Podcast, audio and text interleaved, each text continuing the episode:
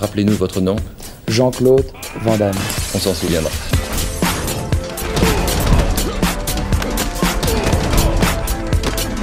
Van Damme Express.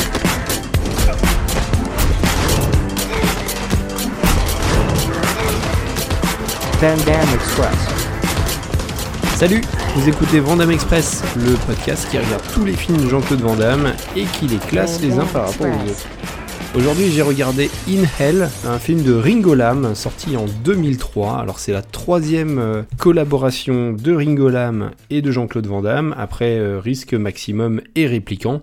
Deux films qui sont bien classés dans le top 10, 6e et 8e position pour le moment, donc euh, plutôt bon a priori. Bon, c'est un film In Hell qui est sorti directement euh, en, DVD. Euh, en 2003, on regarde des DVD. Et euh, dans quelques pays, il est sorti euh, au cinéma. Euh, et de quoi ça parle? Alors, on a clairement euh, un film dans la veine de Midnight Express. C'est un film de prison.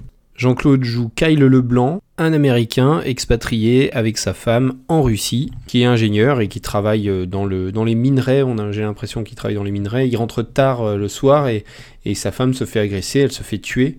Et euh, Jean-Claude arrive à, à attraper le, meurtrier, qui s'en sort grâce à ses relations, mais dans le tribunal, Jean-Claude va décider de se venger, va récupérer un, un pistolet sur un garde et va abattre le, le meurtrier de sa femme. Donc bien sûr, il est incarcéré à vie.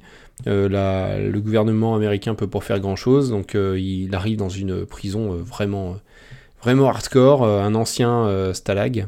Et commence un film de prison assez classique, où il va devoir faire sa place, trouver des, alliés, essayer de sonder l'âme de chacun pour véritablement euh, comprendre qui sont ces gens qui généralement sont broyés. Alors euh, on a des gardes corrompus, on a euh, tout un système où il y a des nouveaux arrivants qui vont se faire conduire vers le caïd local pour se faire violer. hein.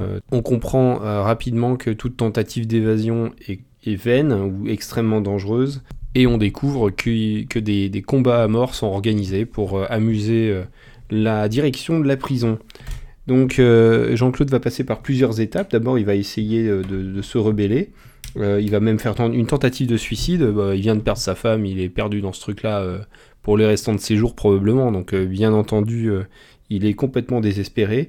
Il y a tout un, tout un moment où il, va, il va avoir des flashbacks tout le long du film, bien sûr, et il y a ce papillon qui va revenir, qui symbolise l'espoir. Et il va s'accrocher, il va se transformer.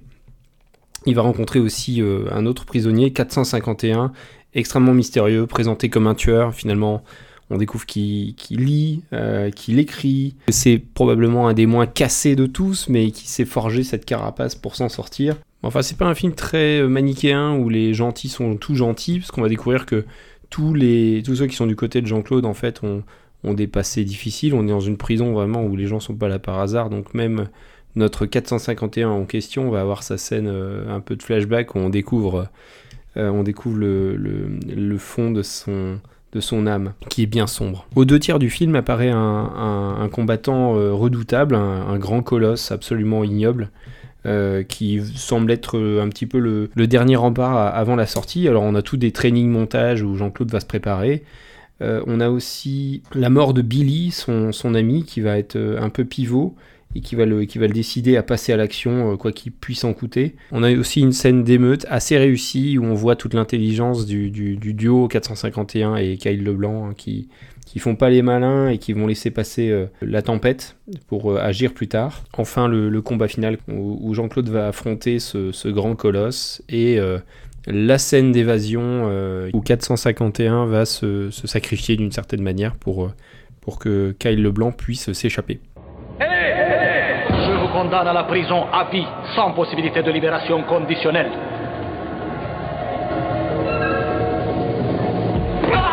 Qu'est-ce que ça veut dire? Tu contrôles pas tes animaux? Reculez J'ai parié à 20 contre 1 sur André. Ça fait du bien. Les laisse pas te transformer en ce que tu n'es pas. Non, je me battrai plus. Fais-moi savoir quand tu seras prêt à te battre. Personne ne s'en va vraiment, tant qu'il y a quelqu'un pour se souvenir de lui. On va sortir de cette prison. Tous les deux.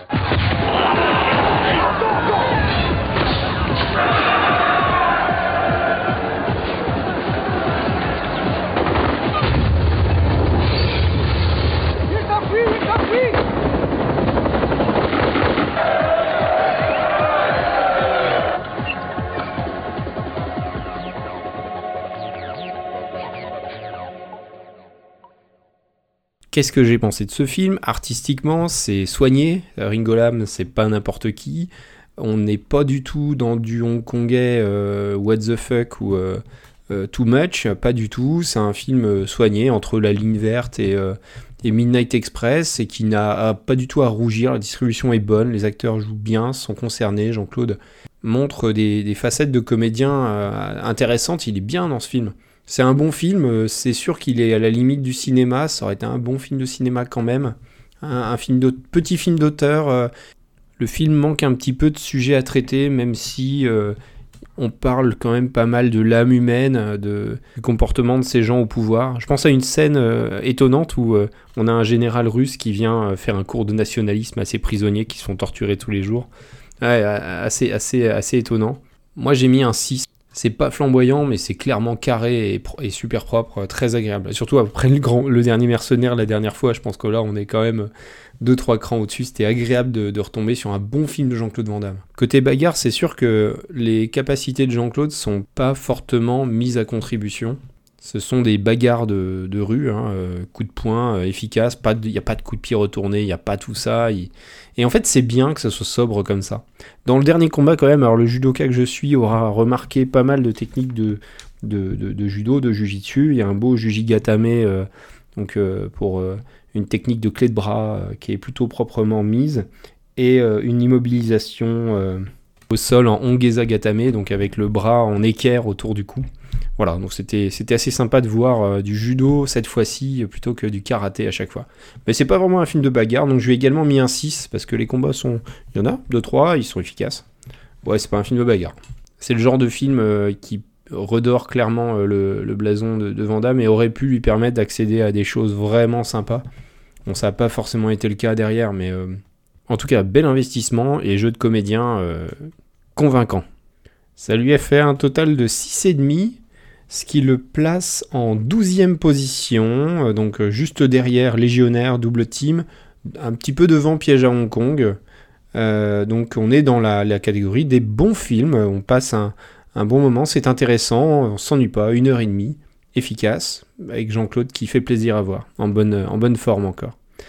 Voilà, alors ça fait plaisir de remonter un peu au classement tout de même, je vous avoue que j'ai beaucoup souffert avec le dernier mercenaire, j'en ai parlé à, à tous ceux que j'ai croisés et fuyé ce film. Et euh, on va se retrouver euh, la semaine prochaine avec euh, un film des années 90. on va voir si c'est gage de bonne qualité. Allez, portez-vous bien. Van Damme Express.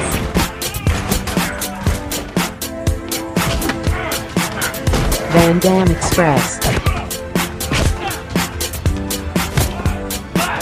Van Damme Express.